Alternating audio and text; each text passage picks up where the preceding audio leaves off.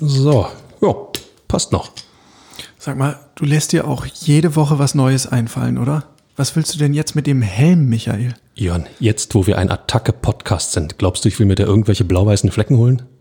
Okay, wenn man es so sieht, vielleicht gar nicht so blöd, denn heute wird's wieder turbulent. Immer härter. Der Podcast der Berliner Morgenpost. Denn wir sprechen zum ersten Mal nach der Rückkehr von Paul Dardai. Das erste Pflichtspiel des alten und neuen Trainers liegt hinter uns. Hertha hat bei Eintracht Frankfurt mit 1 zu 3 verloren. Darüber müssen wir natürlich sprechen. Genauso wie über die aktuellen Transfergerüchte und Geschehnisse. Denn so wie es aussieht, kommt mit Sami Khedira ein Ex-Weltmeister nach Berlin. Derzeit deutet alles darauf hin, aber eingetütet ist es noch nicht. Und damit noch ein kleiner Hinweis von unserer Seite, denn aus organisatorischen Gründen müssen wir heute an einem Sonntag aufzeichnen. Das heißt, am Montag, wenn das Transferfenster schließt, kann noch etwas passieren. Zum Beispiel geistert auch noch die Personalie Milord Rashica ähm, durch Westend. Die können wir jetzt noch nicht berücksichtigen. Bitte seht uns das nach. Ähm, wir äh, schruppen das natürlich alles nach, wenn es soweit ist. Aber für den Moment begnügen wir uns erstmal mit Sami Khedira, denn wie gesagt, in diesem Fall deutet wirklich alles darauf hin, dass ähm, der Deal am Montag finalisiert wird. So, und damit jetzt nochmal ganz offiziell herzlich willkommen zum Immer härter Podcast. Mein Name ist Jörn Lange. Am zweiten Mikrofon steht mit Helm auf Michael Färber. Hallo Michael.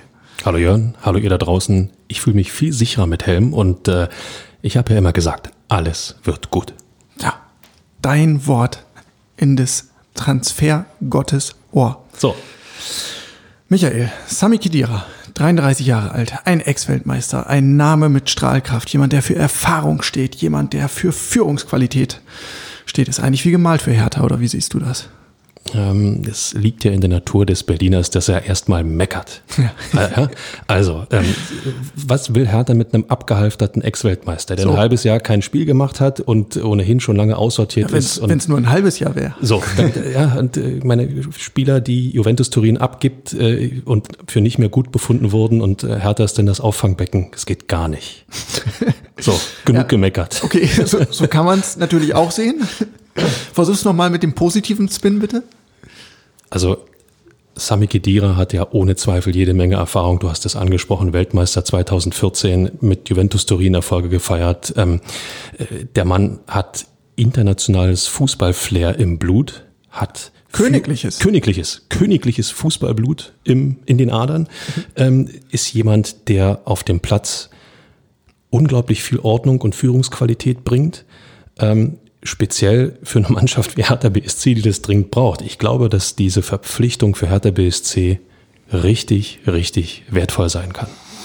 Okay, ja, ich, also es gibt ja. Es geht, oder? Positiv. Ja, ganz, ganz gemischte Reaktionen darauf. Und tatsächlich hat dieser Deal ja äh, mindestens zwei Seiten. Also, fußballerische Qualitäten, die, die grundsätzlichen Fähigkeiten als Mittelfeldstratege, als Strippenzieher unbestritten, Führungsqualität unbestritten. Dazu kommt, Hertha geht eigentlich, so wie es aussieht, kein großes Risiko ein, finanzieller Natur. Denn er kommt dem Vernehmen nach ablösefrei, ähm, bleibt voraussichtlich nur bis zum Sommer vorerst und äh, gut, bei Juventus hat er jetzt ein Gehalt, ein recht stattliches Gehalt äh, eingestrichen. Das waren fünf Millionen, aber das stammt halt auch aus einer ganz anderen Zeit. Ähm, da ist er 2015 angedockt bei Juve und äh, ich glaube, die Ablöse betrug damals 20 Millionen und dann kommst du natürlich auch mit dem äh, entsprechenden Gehalt. So, aber davon kann ja keine Rede mehr sein. Kedira ist nicht mehr Kedira, hat in dieser Saison noch gar nicht gespielt. In den zwei Saisons davor, glaube ich, im Schnitt elf Mal in der Liga. Und ähm, ja, ich glaube, für ihn geht es in erster Linie darum, wieder Fußball zu spielen. Er hatte im November in einem öffentlichen Auftritt mal gesagt, er flirtet eigentlich mit der Premier League. Das scheint alles nicht geklappt zu haben. Und ich glaube, Gehalt ist jetzt echt nachrangig für ihn. Ja, das eine oder andere Millionchen wird er vielleicht dann doch noch äh, abkassieren, ja, um es mal so zu sagen. Lars Windhorst doch außer, außer Portokasse, oder? Aus, aus der Hosentasche. Aber ähm, ja, Spielpraxis hin, Spielpraxis her. Ähm, ich glaube, man muss es, man muss es ein bisschen anders betrachten. Ähm, bei Juventus Turin und bei Real Madrid zwei Vereine, die, die in Europa ganz, ganz große Nummern sind, die auf ganz anderen Pfaden unterwegs sind als Hertha BSC. Ähm, dementsprechend ist auch der Anspruch an die Spieler natürlich ein ganz anderer. Ähm, du darfst. Hashtag Big City Club. Yes, Big City Club, da ist er wieder. Big City Club. Nur um das nochmal zu sagen. Nein, aber man kann Hertha BSC nicht mit solchen internationalen Großclubs vergleichen. Das geht nicht. Hertha BSC spielt eine viel, viel, viel kleinere Nummer. Und vor diesem Hintergrund ist jemand wie Kedira ähm, einer, der durchaus ähm, Ordnung ins Hertha-Spiel bringen kann. Ähm, das hat man, glaube ich, auch in Frankfurt wieder gesehen. In einigen Schlüsselsituationen fehlt diese Ordnung. Kedira ist ein Mann, der A, selber auf den Platz diese Ordnung bringen kann und B, anderen Spielern auch, ja, wie sagt man, das ein bisschen anlernen kann, Ordnung im eigenen Laden zu halten. Ja, ist ja tatsächlich so. Und ähm, wir haben dieses ganze Thema Führungsspieler, Führungsqualität ja schon seit Wochen ähm, auf, auf der Agenda. Und genau das, was irgendwie die Althauer bei Hertha im Vorjahr noch hinbekommen haben, ob sie jetzt Ibisevic hießen, äh, Schellbrett, Kalu oder auch Thomas Kraft, eben so, so eine ja, Teamhygiene zu schaffen und auch irgendwie ähm, den, den Laden zu sortieren, das fehlt ja total bislang. Und Kedira, so qua, qua naturell und qua Strahlkraft und ähm, auch ja, mit, dem, mit den Dekorationen, äh, mit den Titeln, die er im Gepäck hat, ähm, dem ist das durchaus zu, zu, zuzutrauen. Aber ich finde, ein Risiko ist doch noch da. Siehst du? Und das betrifft die Gesundheit. Denn wenn man sich mal die Patientenakte Kidira anschaut, dann findest du im Grunde kein Körperteil, was nicht mal in Mitleidenschaft gezogen wurde. Also Knie ist dabei, Sprunggelenk, Adduktoren, das Herz, der Rücken und im Zweifel immer die malade Muskulatur. Also wenn er aufgefallen ist in den letzten zwei Jahren, denn eigentlich immer nur durch äh, sein Verletzungspech. So viel zum Thema positiv, Jörn. Ja? Pass auf, aber ich kriege die Kurve. Ja, sehr gut. Denn wo du schon das Stichwort Frankfurt erwähnt hast. Ich musste spontan an Kevin Prinz Boateng denken. Bei Kevin Prinz Boateng war es doch auch so, bevor er in Frankfurt angedockt hat, dass man eigentlich sich in Fachkreisen völlig klar war, der Typ ist im Grunde Sportinvalide, dieses Knie ist nicht mehr äh, für den Leistungssport irgendwie brauchbar. Und dann kommt er zur Eintracht und wird also quasi legt nochmal so, ein, so ein überragendes Spätwerk hin, wird das Herzstück dieses Teams mit dem Höhepunkt, dass Eintracht Frankfurt dann 2018 im Olympiastübchen den DFB-Pokal gewinnt. Sensationell mittendrin Kevin Prinz Boateng als der Typ, der diese Mannschaft geführt hat. Und Gegner war der FC Bayern, also keine Laufkundschaft. Ja, nicht, ja, nicht schlecht. Ja, sehr positiv, gefällt mir außerordentlich und äh, Spätwerk ist so ein Begriff, der mir noch besser gefällt. Und eins darf man auch nicht vergessen.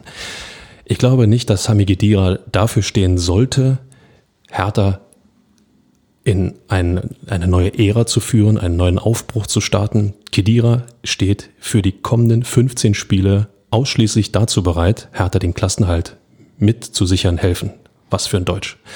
Ähm, und äh, vor diesem Hintergrund, äh, glaube ich, müssen wir das alle sehen. Ähm, Kedira ist äh, sicherlich, also wenn wir wohlwollend sind, in seinem Zenit. Ich würde sogar sagen, leicht bis mittelschwer drüber. Die Gesundheit hast du angesprochen. Insofern ähm, keiner, der äh, als, als äh, Pfeiler, als Eckpfeiler gelten kann, um eine, eine Europacup-taugliche Mannschaft oder um, um, um ihn eine Europacup-taugliche Mannschaft zu bauen, sondern tatsächlich einer, der ja im Endeffekt Qualität mitbringt für den Klassenerhalt. Und das ist wichtig. Ja, also das, das auf jeden Fall und das ist auch auf jeden Fall äh, die, die klare Idee dahinter. Aber ich glaube, er bringt noch ein, so, so ein paar Bonus-Features mit. Ähm, und das äh, kann zum einen sein, dass er so einen wie Luca Dosar vielleicht unter seine Fittiche nimmt und so ein bisschen der Mentor wird. Möglicherweise, das muss man sich dann ja auch schon mal überlegen. Also wenn Kedira jetzt kommt, wovon wir ausgehen, wen verdrängt er denn dann?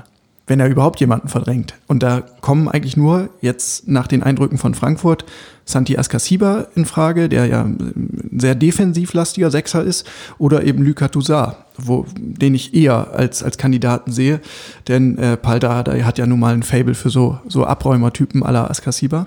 Ja, zur Not könntest du noch einen Offensiven rausnehmen und machst noch mit Kedira noch einen weiteren Defensiven, aber ja, das wäre wär, wär vielleicht fatal. Mhm. Ähm, nein, du hast völlig recht. Jemand, genau. jemand der Toussaint ein bisschen auf, auf, auf ein neues Level auch heben kann. Ich meine, der Junge bringt ja, bringt ja sehr, sehr viel mit über was Defensivqualitäten, was den Kopf oben behalten angeht. Aber Führungsstärke vermisse ich. Führungsstärke, ja genau. Und äh, vielleicht kann sich Toussaint da ein bisschen was abschauen. Dann ähm, ist es ja auch so, dass mal angenommen, dieses Kedira-Experiment geht jetzt auf, dass der vielleicht sogar noch länger bleibt und eine Art Magnet wird. Ja, also Kedira ist noch immer ein klangvoller Name. Vielleicht ist das auch jemand, der dazu führt, dass andere Spieler sagen, hm, da scheint ja was zu gehen bei Hertha. Interessant, wenn der Kedira da ist, schaue ich vielleicht auch mal vorbei. Und dritter Punkt. Kedira weiß aus seiner Zeit bei Real und bei Juve, wie bei absoluten Top-Clubs gearbeitet wird. Das heißt, er bringt auch Know-how mit, was Professionalität betrifft, was Strukturen betrifft, was Trainingsabläufe und ja, Motivation und das ganze Mentale betrifft. Ich glaube, das ist was, was er bei Hertha einbringen kann, was dann im Zweifel auch nach seinem Abgang noch nachhalt. So eine Banalitäten wie ähm, aufs Arbeitsmaterial achten. Ja, ich meine, in dem Alter, nach den Verletzungen, ähm, wird ihm ja sehr daran gelegen sein, ähm, auf Spielvorbereitung und Spielnachbereitung, was, was ähm, seine Muskulatur, seine Sehnen etc., seine Knochen angeht, darauf zu achten. Und äh, ich glaube, davon kann man sich, kann man sich jede Menge abschauen. Ähm, ihr merkt schon, eigentlich ist es, ist, äh, ja, ein Kuh. Oder? Ich meine, nicht eine Kuh, sondern ein Kuh, den ja. Hertha da irgendwo, ja. irgendwo landet. Kaum ist Michael Preetz weg, zack, läuft Carsten Schmidt und Arne Friedrich Anne Friedrich, glaube ich, kein unwichtiger Faktor bei der Geschichte. Nee. Die beiden sind ja 2010 gemeinsam WM Dritter geworden. Ähm, unvergessener Erfolg, sowas schweißt natürlich zusammen. Nein, und ähm, vieles wird davon abhängen, ähm, ob Kedira gesund bleibt. Was so die, die Einstellung betrifft, mache ich mir eigentlich keinerlei Sorgen. Also zugegeben, das ist irgendwie so ein gängiges Muster. Ein hochdekorierter Allstar ähm, wechselt nochmal zu einem kleineren Club und lässt da so ein bisschen austrudeln. Genau. Ich, ich erinnere mich äh, an, den, an Johnny Heitinga zum Beispiel bei, bei Hertha. Ich meine, ganz andere Kragenweite, aber im Prinzip auch ein ähnliches Phänomen. Der war für Herthas damalige Verhältnisse ein wirklich namhafter Profi, niederländischer Nationalspieler etc. pp. Und das hat irgendwie so gar nicht hingehauen. Und dann hast du ähm, aber auch ja Leute wie, wie Salomon Kalou, ähm, der für Hertha über die Jahre extrem wichtig geworden ist. Vedat Ibisevic war auch ein bisschen so ein Fall, als der aus Stuttgart kam, dachte man, was will man denn mit diesem Stürmer noch? Ist der, hat er nicht die beste Zeit hinter sich? Ähm, sollte dann auch nochmal richtig, richtig wichtig werden. Und ich glaube, Sammy Kedira möchte der Fußballwelt gerne beweisen, dass er noch was im Tank hat. Wozu stehe ich eigentlich hier? Das ist genau mein Satz, den ich sagen wollte. Kritiker nochmal beweisen. Aber allein, dass du den Namen Johnny Heitinga nochmal rauskramst, ist für mich eine Sensation. Ehrlich. Schöne Grüße an dieser Stelle. Ja. Nein. Also, ähm, das, das kann ganz spannend werden. Ähm, Michael, ja, und alles weitere, äh, oder ihr da draußen viel mehr, alles weitere ist zum jetzigen Punkt absolut spekulativ. Deswegen seht es uns nach wenn wir am Montag ähm, oder wenn wir den Montag noch nicht berücksichtigen können. Fakt ist, Hertha kann jemanden wie Kedira gebrauchen. Denn 1 zu 3 bei Eintracht Frankfurt. Ja, kann passieren. Frankfurt ohne Zweifel eine Mannschaft, die Europacup-Ambitionen nicht nur hegt, sondern auch intensiv verfolgt. Immer wieder schwer zu bespielender Gegner. Aber auch da hat Hertha BSC, was ich gesehen habe, Jörn, alte Muster erkennen lassen aus der ja, gefühlt schon ganz weit zurückliegenden Prez- und Labadia-Zeit. Ja, also das ist ja die Frage, die sich eigentlich aufdrängt. Was hat sich jetzt in Spiel 1 unter Paul Dardai eigentlich geändert? Ähm, und oberflächlich betrachtet, wenn man jetzt mal aufs Ergebnis schaut, muss man sagen, hm, irgendwie nicht viel. 1 zu 3. Ja, also ist besser als 1 zu 4. Das wieder, ist schon mal so. Wieder verloren, äh, wieder relativ viele Gegentore bekommen, wobei Paul das ganz locker wegmoderiert hat und gesagt hat, das dritte Tor, das zählt nicht. Das, das war ja Schlussphase, da sind wir voll auf den Ausgleich gegangen und dann halt der Konter, ja gut. Okay, also Zäh eigentlich nur eins zu zwei. Ich weiß nicht, ob der mit dieser Argumentation dann im Fall der Fälle bei der DFL durchkommt, wenn es am Ende des Tages um die Tordifferenz geht.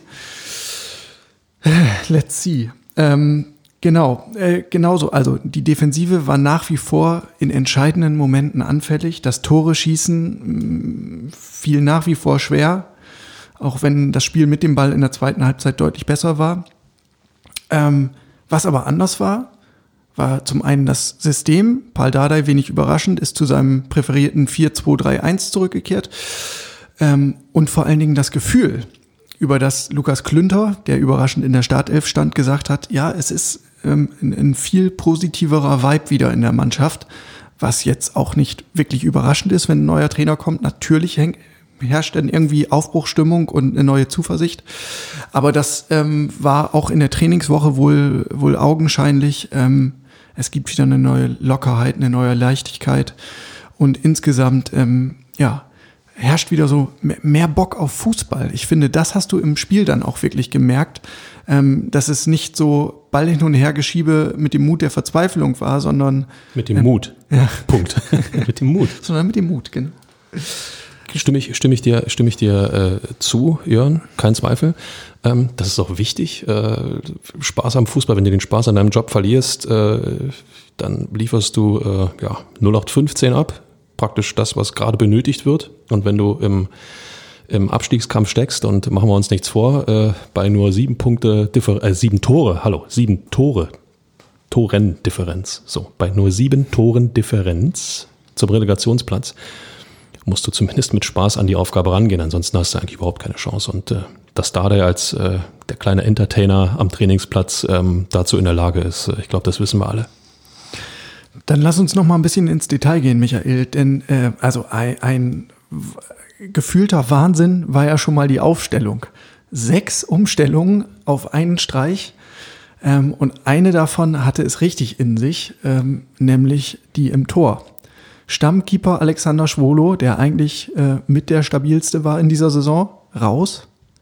Rüne Jahrstein, der alte Mann aus dem hohen Norden, wieder rein. Ja. Und bei Twitter ging es da, als die Aufstellung kam, richtig ab. Ähm, äh, also so der Tenor, ja, okay, die Hertha-Saison läuft bis jetzt ganz schön bescheiden, aber wenigstens haben wir keine Torwart-Diskussion.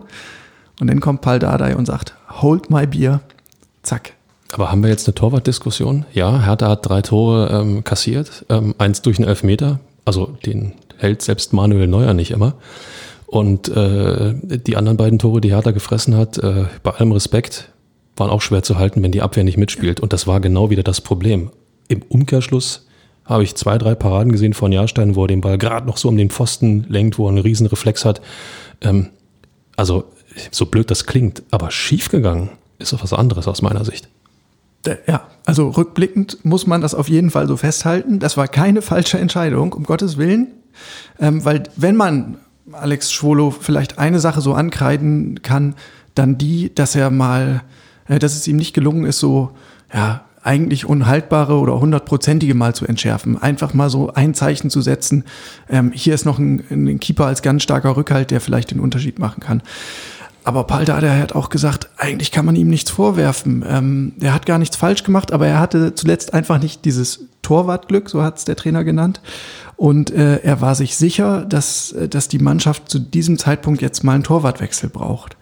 Ich fand den Schritt trotzdem extrem mutig, denn stell dir vor, was ist los, wenn das nicht aufgeht? Und Rüne Jahrstein war in der vergangenen Saison eben nicht mehr der Rüne Jahrstein von früher, der einfach äh, der beste Türsteher der Stadt war, sondern ähm, der hatte seine ganze Souveränität verloren. Und äh, wo, wo soll die denn jetzt eigentlich in der Zwischenzeit wieder hergekommen sein? Na gut, äh, es ist, äh, gilt der alte Kedira-Spruch, den Kritikern nochmal zeigen, dass man es doch noch drauf hat. Ja, und äh, diese ein, zwei Unhaltbaren, die, die es dann gegen Frankfurt vielleicht doch gab, ich habe da diese eine Situation, ähm, ähm ich glaube Silber war es, äh, Schuss aufs lange Eck und Jahrstein taucht ab, kommt mit den Fingerspitzen ran, der Ball geht am Pfosten, also am Torpfosten vorbei, nicht ins Tor, ist für mich eine Riesenaktion gewesen und gibt dann auch ein Signal an die Mannschaft, wow, da hinten haben wir einen, auf den können wir uns auch in solchen Situationen echt verlassen.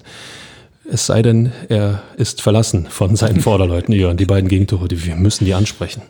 Ja, aber äh, Michael, ich würde die, die trotzdem noch einmal kurz zu hinten anstellen. Verzeih es mir oder sieh es mir nach. Ähm, denn ich, ich finde, diese Jahrstein-Geschichte wirft ja noch ein paar Fragen auf. Ähm, zum einen, wie, wie geht das denn jetzt eigentlich weiter? Also heißt das jetzt Stammkeeper Schwolo, Ablöse sieben Millionen oder roundabout, äh, ist jetzt nur noch Bankspieler? Äh, ist Rühne jetzt die Nummer eins. Und da hat der Trainer gesagt, ich habe hier nichts versprochen. Aber klar ist ja auch, eine Rolle rückwärts macht jetzt keinen Sinn.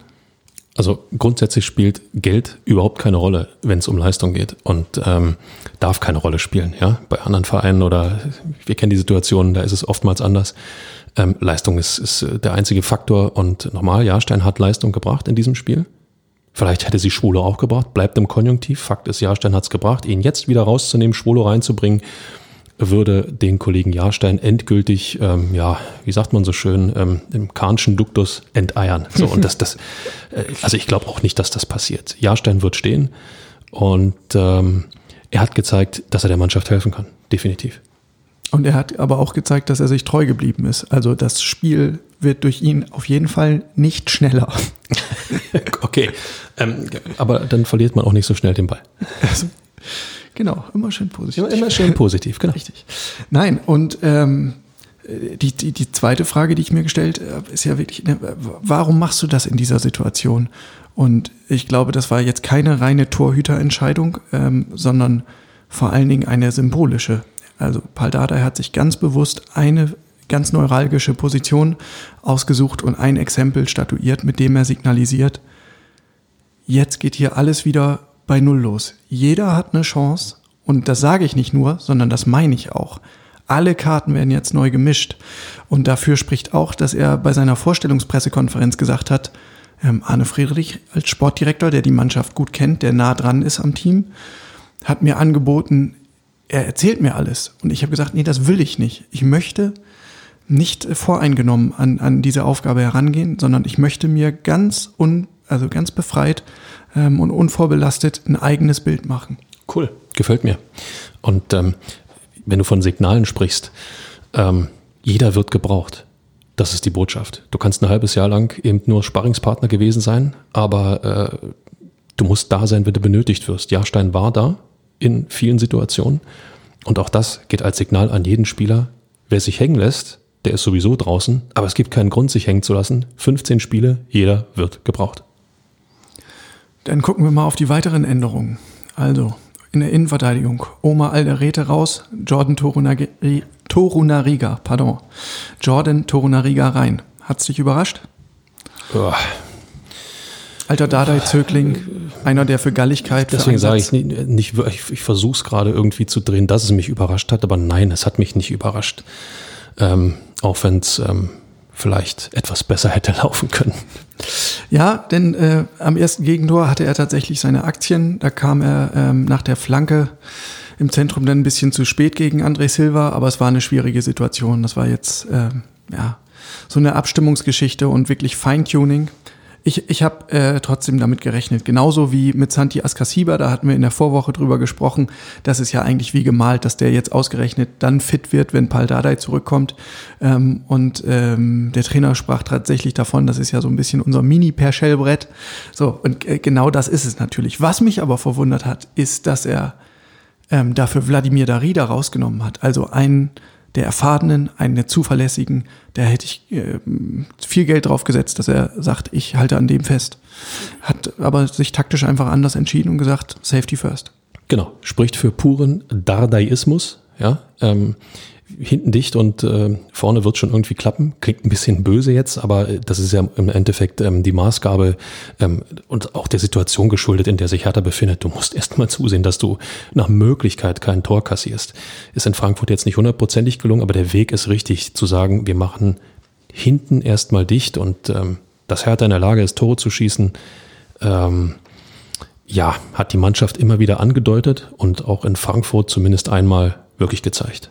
Genau, in Form von Chris Piontek. Der hat den Vorzug erhalten vor John Cordoba. Wobei man da sagen muss, das war jetzt nicht wirklich eine Trainerentscheidung. Ja, hat mich nicht überrascht. Denn äh, John Cordoba hat sich kurzfristig abgemeldet mit muskulären Problemen. Somit war die Entscheidung eigentlich klar. Ähm, vorne kann nur Chris Piontek in, in den Sturm gehen.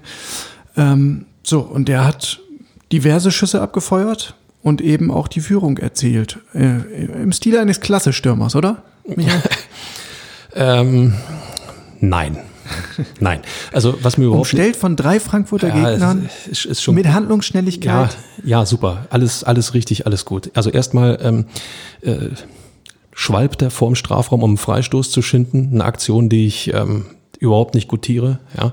Ähm, bleibt dann liegen, guckt noch fragend, jammernd Richtung Schiedsrichter und als der nicht reagiert, steht er auf und äh, jetzt bin ich bei dir, Jörn. Dann ja. ist er da, nimmt den, das, das Zuspiel von Kunja wirklich gekonnt an und zieht den Ball mit einem satten Schuss ins lange Eck. Ähm, das hat er wirklich gut gemacht. Aber das davor, sorry, das hätte er sich sparen können. Paul Dardai scheint auf jeden Fall eher zur Fanfraktion zu gehören. Ähm, der hat sich in Höchsttönen ähm, lobend geäußert, sagt, es ist ein richtig guter Mittelstürmer. Ist froh, dass wir ihn haben. Ähm, so. Und für mich klang das ein bisschen so, als äh, wäre da auch die Rollenverteilung völlig neu. Also für Bruno Labbadia ging, führte an John Cordoba ja eigentlich kein Weg vorbei. Ich glaube, Paul Dardai sieht das ein wenig anders. Außerdem ähm, hat er Dodi Luke Bacchio zurück ins Team geholt. Wir erinnern uns noch mal kurz, zuletzt unter Bruno Labbadia komplett aussortiert, nicht mal mehr im Kader. Jetzt äh, stand er wieder in der Startelf nach einer, wie Dada sagte, sehr guten Trainingswoche. Ähm, der würde ja rumrennen wie ein Känguru. Ja. Wo ich dachte, ist das jetzt eigentlich ein Lob oder ein veritabler Diss? Ich, ich, ich weiß es nicht, aber ich, ich fand es sehr, sehr spaßig von wegen, äh, ich habe gehört, der soll faul sein, war er aber nicht.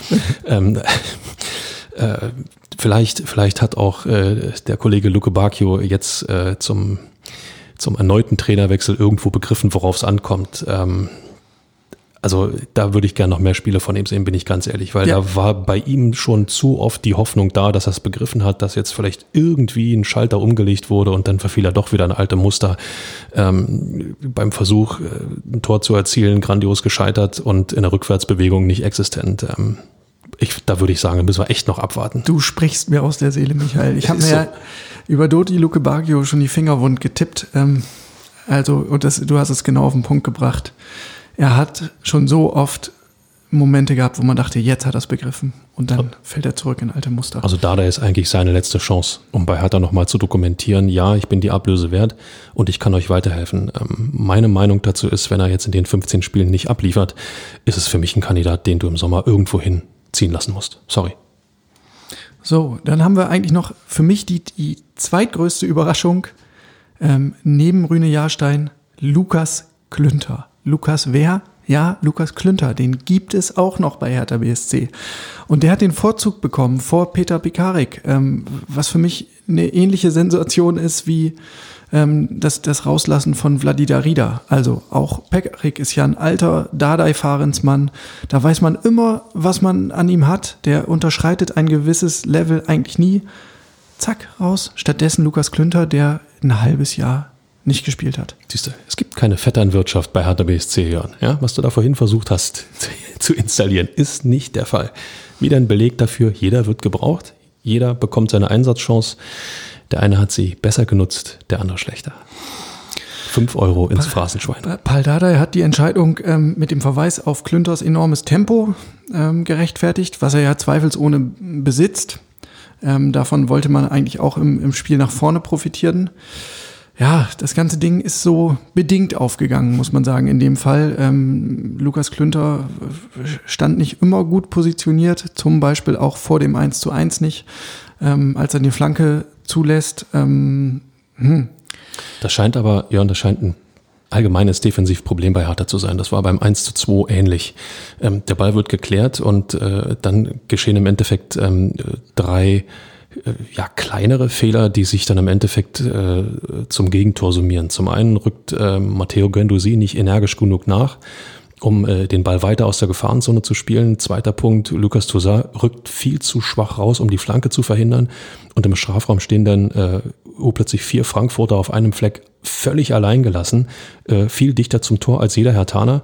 Ähm, ich sehe da irgendwie Niklas Stark äh, mit den Armen fuchteln, hallo, ich könnte mal Hilfe gebrauchen und zack, schon ist äh, der Kollege Silver, glaube ich, war es, nee, äh, Hinteregger, Silver, ich hab's.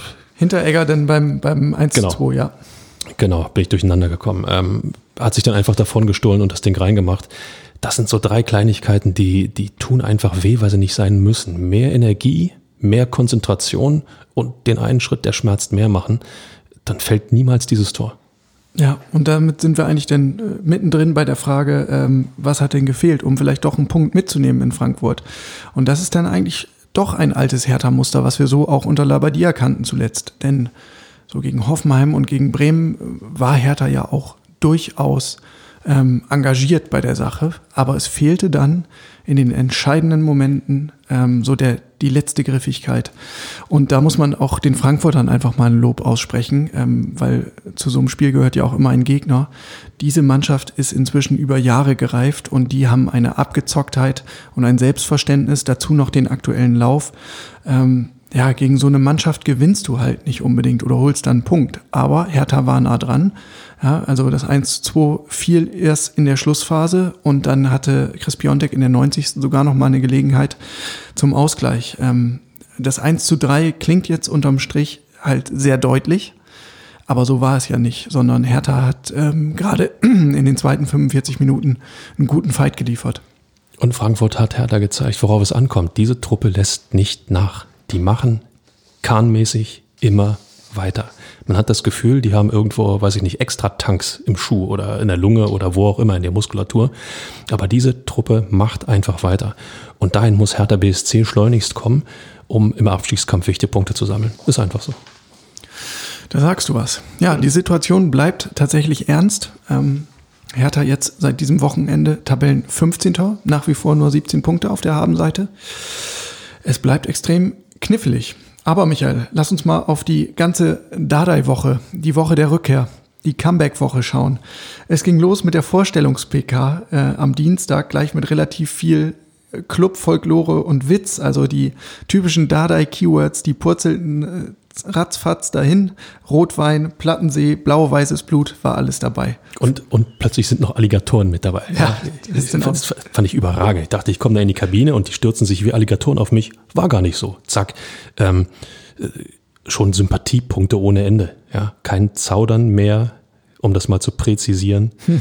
sondern, sondern Fröhlichkeit und, und äh, Unvoreingenommenheit und äh, ja, Spaß am Job. Ja, so ist es. Also er ging, er ging sehr ähm, ernst, fast verbissen irgendwie in diese Veranstaltung. Das war ja eine virtuelle Pressekonferenz und dann wurde es im Laufe ähm, der Fragerunde aber immer launiger. Und äh, am Ende hatten, glaube ich, alle, die zugesehen hatten aus dem, aus dem Hertha-Kosmos das Gefühl, ach, der Paul ist wieder da. Das fühlt sich irgendwie nach zu Hause an. Ähm, so für, für uns aus der Journalistenperspektive ist es schon ein krasser Kontrast. Also ich habe Bruno Labbadia ja, äh, wie du weißt, sehr geschätzt dafür, dass er sich viel Zeit für Journalisten nimmt, dass er ausführlich Rede und Antwort steht. Mit Paul geht's einfach alles ein bisschen zackiger. Halbe Rededauer, ähm, aber so äh, doppelte, ja, ja, doppelter Unterhaltungswert, möchte ich mal sagen. Ähm, das ist schon ein Unterschied. Ein paar Dinge sind mir aufgefallen. Ähm, er hat zum einen ganz klar gesagt, was war, interessiert mich nicht. Keine Be Beeinflussung durch, durch Arne Friedrich, das haben wir schon angerissen. Also er geht da wirklich ganz unvoreingenommen ran an seine Aufgabe, obwohl er ja auch die Hertha-Spiele dieser Saison alle gesehen hat. Also ähm, nur weil er nicht Cheftrainer war, heißt das ja nicht, dass er seinen Club nicht verfolgt. Im Gegenteil. Ähm, aber da fängt er wirklich bei Null an. Er hat auch gesagt, das ist beinahe ein bisschen untergegangen. Manche unterschätzen die Situation. Und diese Gefahr habe ich tatsächlich irgendwie ähm, gerade nach der ersten PK auch gesehen, dass es auf einmal im Hertha-Kosmos so, eine, so ein Wohlfühlgefühl gab. Ähm, und man das, ja, so, so irgendwie die, die Begleitatmosphäre von, ah, jetzt wo Paul wieder da ist, wird alles gut. Und tatsächlich ist es ja ähm, alles arg auf Kante genäht, muss man sagen. Mit dem Programm, was jetzt ansteht, mit den Bayern, mit Stuttgart, ähm, Wolfsburg haben wir noch dabei, Leipzig dazwischen. Also das ist ja hammerhart. Ich glaube aber, da wird ähm, Paul Dardai die ähm, das richtige Maß finden und die richtigen Maßnahmen vor allen Dingen finden. Ähm, Lockerheit ist das eine, aber ähm, logischerweise wird er als Trainer auch immer auf äh, Leistung setzen und er ist ja auch angetreten, um etwas zu beweisen. Ja? Er ist ja äh, angetreten, nicht nur um etwas zu bewahren, was er ähm, zu Prez-Zeiten in den vier Jahren ja, zwangsläufig vielleicht machen musste und das auch eigentlich ganz solide, ordentlich gut getan hat. Ähm, er will ja auch beweisen, dass er mehr kann, dass er eine Mannschaft ähm, strukturell entwickeln kann, dass er eine Mannschaft mental ein bisschen weiterentwickeln kann. Da sind jetzt 15 Spiele ohne Trainingslagermöglichkeiten natürlich ähm, sehr, sehr wenig Zeit und ähm, sagen wir mal sehr, sehr wenig Möglichkeiten. Trotzdem ist er angetreten, das zu beweisen. Und das wird er mit aller Macht, aller Macht durchdrücken. Und wer da nicht mitzieht, ja, der sitzt auf der Tribüne, zu Hause oder sonst wo. Weil du den Namen Preetz erwähnt hast. Da war doch was. Da war doch was. Ne? Eine andere Geschichte, die mir noch aufgefallen ist, nämlich ein kleiner Seitenhieb auf den Ex-Manager. Ähm, Paul Dardai hat so im en passant noch fallen lassen, ja, man hat vielleicht äh, jetzt vor dieser Saison ein paar Spieler zu viel geholt, ein paar neue zu viel. Ähm, tja, Salz in die Wunde von Michael Preetz, würde ich sagen. Aber die, das Phänomen ist jetzt ja auch hinlänglich bekannt. Ähm, darüber hinaus, letzter Punkt, der bei mir hängen geblieben ist, war so die Art und Weise, ähm, mit der Pal Dardai über die Vertragskonstellation und die Laufzeit ähm, seiner Vereinbarung gesprochen hat. Denn offiziell war die ja auf 200, äh, 200 sag ich schon, pardon, 2022 datiert äh, der Vertrag. Und da hat er so ein bisschen ausweichend geantwortet und hat gesagt, ja, es muss mir auch Spaß machen und äh, lasst mich erstmal bis Sommer machen und dann sehen wir weiter. Und ähm, kurz darauf im Laufe der Woche wurde dann publik, dass sein Vertrag offenbar mit einer Klausel ausgestattet ist. Und die hat's in sich. Also, wenn ich diese Zahlen lese, anderthalb Punkte pro Spiel bedeutet, jedes zweite Spiel muss gewonnen werden. Ähm, damit er dann tatsächlich weitermachen darf. Das damit, müssen wir kurz noch genau, erklären er für die, die es nicht mitbekommen haben. Nur dann wird der Vertrag auch wirklich bis 2022 laufen. damit er, damit er weitermachen kann. Ähm, jetzt ganz banal gesagt, das erste gegen Frankfurt wurde verloren. Das heißt, äh, jetzt am kommenden Freitag gegen die Bayern darf schon mal gewonnen werden. Das ist natürlich ein Brett. Gerade für eine Mannschaft, die, äh, sagen wir mal, doch eine relative Verunsicherung hat bei aller Spielfreude und aller Qualität, die da unten drin steht und zwingend gewinnen muss, ist ähm, das, sagen wir mal, ein zus- zusätzliches Druckszenario, was durchaus aufgebaut werden kann dadurch. Das kann hemmen. Ähm, nichtsdestotrotz, ich wiederhole mich einfach, Dada ist angetreten, um zu beweisen, dass er das kann. Ähm, das zeugt von Mut und durch die, seine Weiterbildungsmaßnahmen bei, äh, durch diverse Hospitationen, die er äh, ja gemacht hat, äh, nachdem er ähm, von Preetz äh, 2019 ja äh, mehr oder weniger geschasst worden war als, als Profitrainer, hat er sich auch Dinge angeeignet, die möchte er jetzt einfach auch aktiv in der Trainerarbeit zeigen, in die Mannschaft einfließen lassen, ähm, ohne jetzt irgendetwas schönreden zu wollen oder wie du sagtest, in der Hertha-Familie ist jetzt dieser Wohlfühlfaktor und oh, jetzt läuft's von alleine. Nein, wird es nicht. Aber es ist ein anderer Pal Dardai, als wir ihn in den vier Jahren seiner ersten Profi-Trainer-Amtszeit erlebt haben. Ja, kann man so sagen. Ähm, ich bin auch sehr gespannt, was er, was er so mitbringt an, an Weiterentwicklung, ne? ähm, inwieweit sich ein, eine neue Art von Fußball zeigen wird. Aber wenn wir nochmal auf den Vertrag zu sprechen kommen, dann ähm, muss man ja aus härter Sicht sagen, okay, das lässt Spielraum.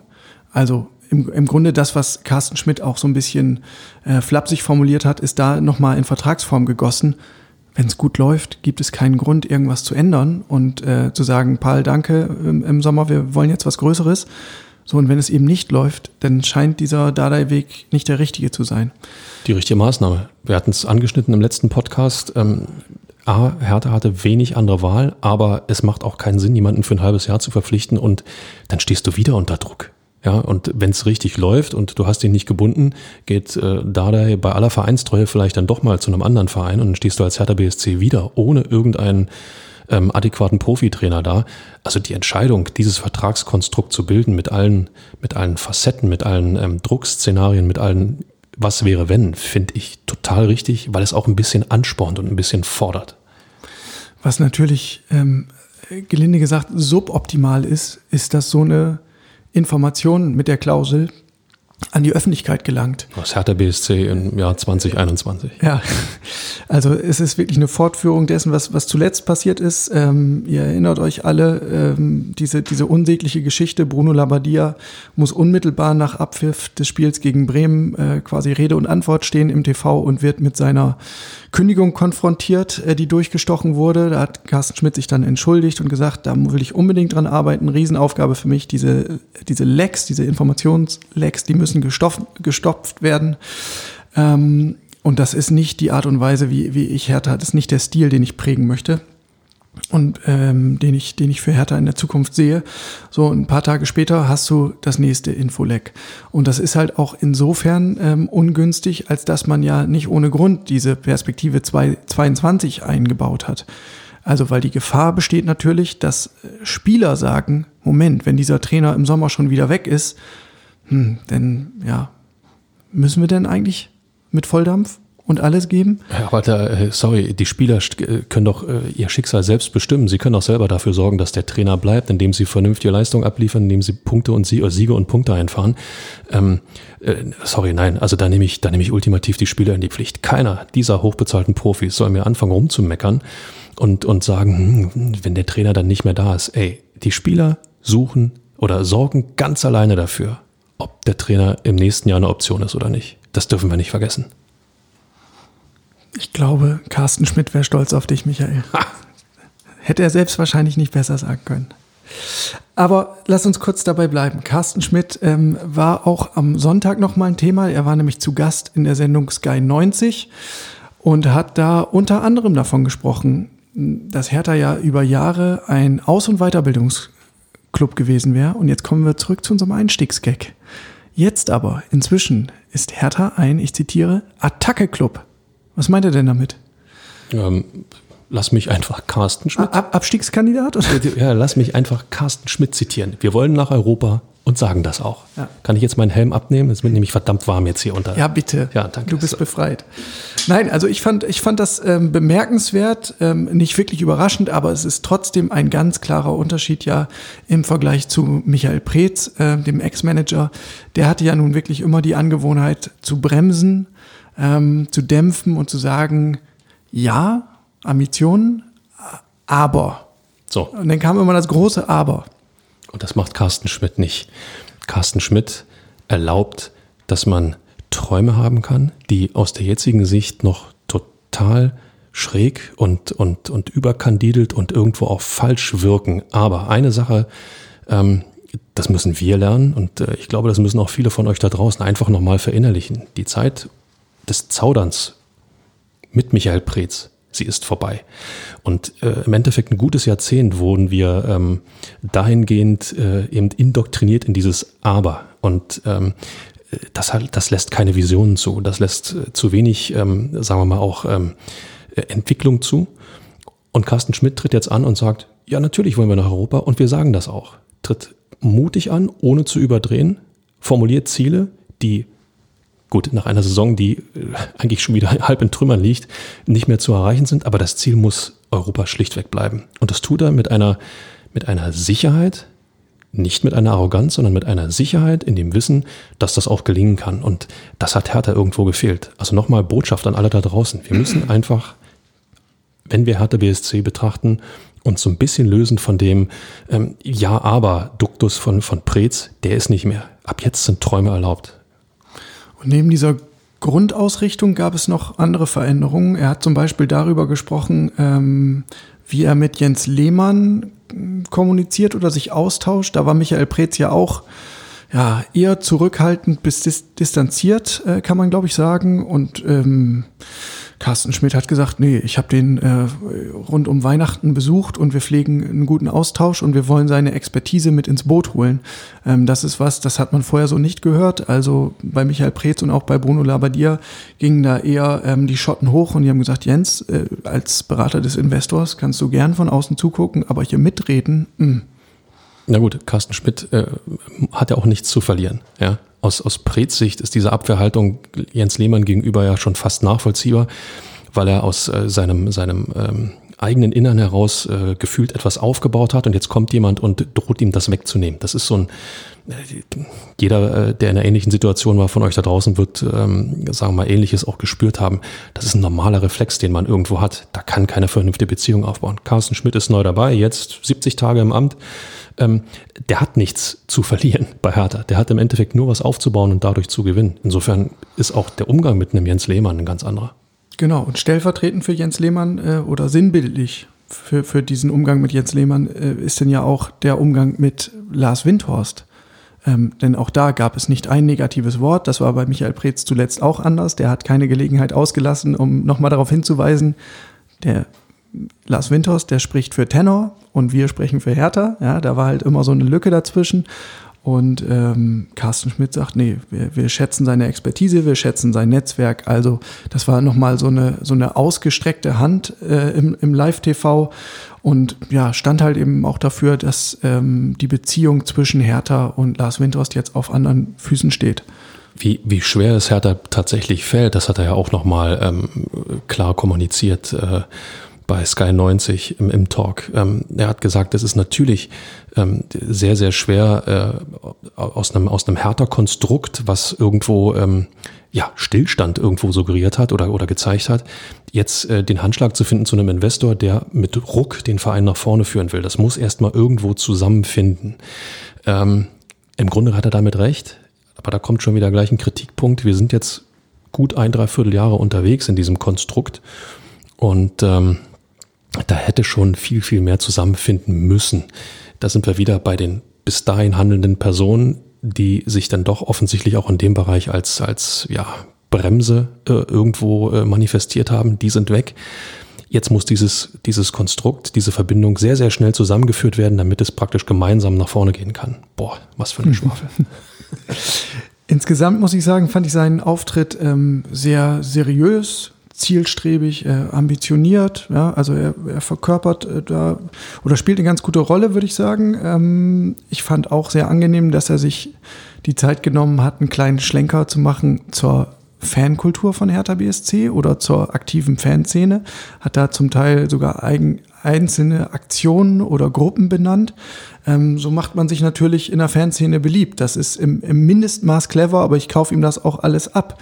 Ähm, dass er dazu oh, hoppla, jetzt brauche ich glaube ich einen Schutzhelm. Ja, ist, äh, wenn, der, wenn der Kopfhörer vom Schädel rutscht. Das kann schon mal passieren. Wir sind ja live für euch drauf. Live, live und direkt.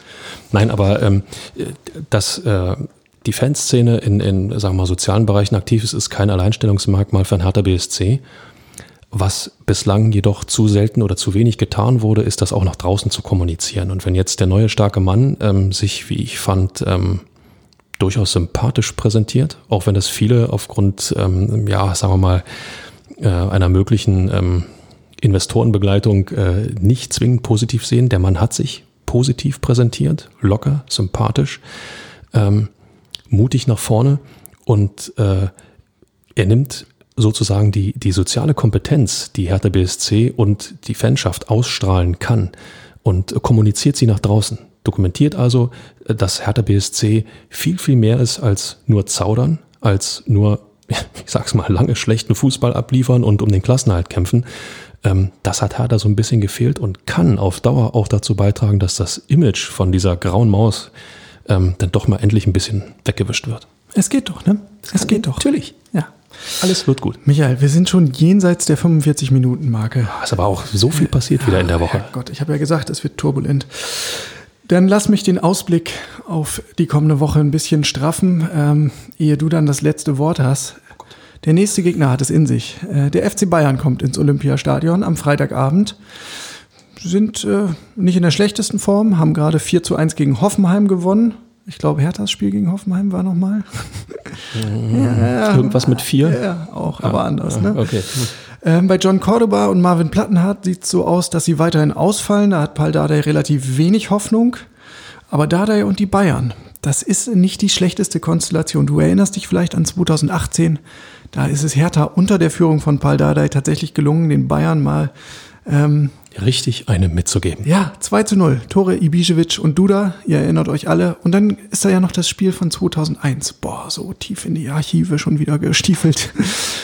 Da hat Hertha nämlich 2 zu 1 gewonnen, nach 0 zu 1 Rückstand. Tore. Nein, sag's nicht. Zecke Neuendorf, Nein, der neue Co-Trainer und Paul Dardai. Ey, liebe Leute, ganz ehrlich, Freitagabend, Hertha schlägt die Bayern. Warum? Weil die Bayern schon im Club-WM-Modus sind. ja, das kann natürlich auch noch eine Rolle spielen. Okay, wir melden uns wieder am nächsten Montag. Das ist dann der 8. Februar. Dann wissen wir äh, mehr. Dann sind alle Transfers getätigt oder eben auch nicht. Das Bayern-Spiel haben wir dann im Gepäck. Und ansonsten bleibt mir nur noch, euch eine gute und vor allen Dingen gesunde Woche zu wünschen. Passt weiter auf euch auf. Michael, das letzte Wort gebührt dir in der Nachspielzeit. Ciao. Die Nachspielzeit beträgt eine Minute. Also manchmal glaube ich, ihr habt sie doch nicht mehr alle. Also jetzt nicht ihr da draußen, ähm, nein, nein. Ihr zeichnet euch ja schon durch das Hören dieses Podcastes positiv aus. Ich meine diese gefühlt ewigen Weltfußballer. Trotz Reisebeschränkungen, die durch dieses Coronavirus auch in Italien notwendig sind, macht sich Cristiano Ronaldo von Turin aus auf in schneebedeckte Berge, um den Geburtstag seiner Partnerin Georgina Rodriguez zu feiern. Ja, schon klar. Man wird nur einmal 27. Aber das, dabei hatte sich Ronaldo doch selbst schon infiziert, als er im Oktober die Quarantäneregeln gebrochen hat, um einfach mal nach Portugal zu reisen. Tja, oder der andere, dieser Lionel Messi. Der möchte gern Weltmeister soll beim FC Barcelona tatsächlich, Achtung, 555 Millionen Euro für die vergangenen vier Jahre kassieren. Ha, na Gott sei Dank ist Messi nicht in Kurzarbeit, sonst würde er ja nie über die Runden kommen. Sein FC Barcelona hat er, nebenbei gesagt, dann mit knapp 1,2 Milliarden Euro Schulden auch noch gleich an den Rand des Ruins gedrängt. Man muss keine Mathematik studiert haben, um festzuhalten, wie weit Hertha BSC von solchen Sphären tatsächlich entfernt ist. Die 374 Millionen Euro, die Lars Windhorst seit 2019 bei Hertha investiert hat, fühlen sich angesichts dieses Messi-Irrsinns nur wie eine gefüllte Portokasse an. Und auch nur dann, wenn er wirklich langsam mit der letzten Tranche rüberkommt. Immer härter. Der Podcast der Berliner Morgenpost.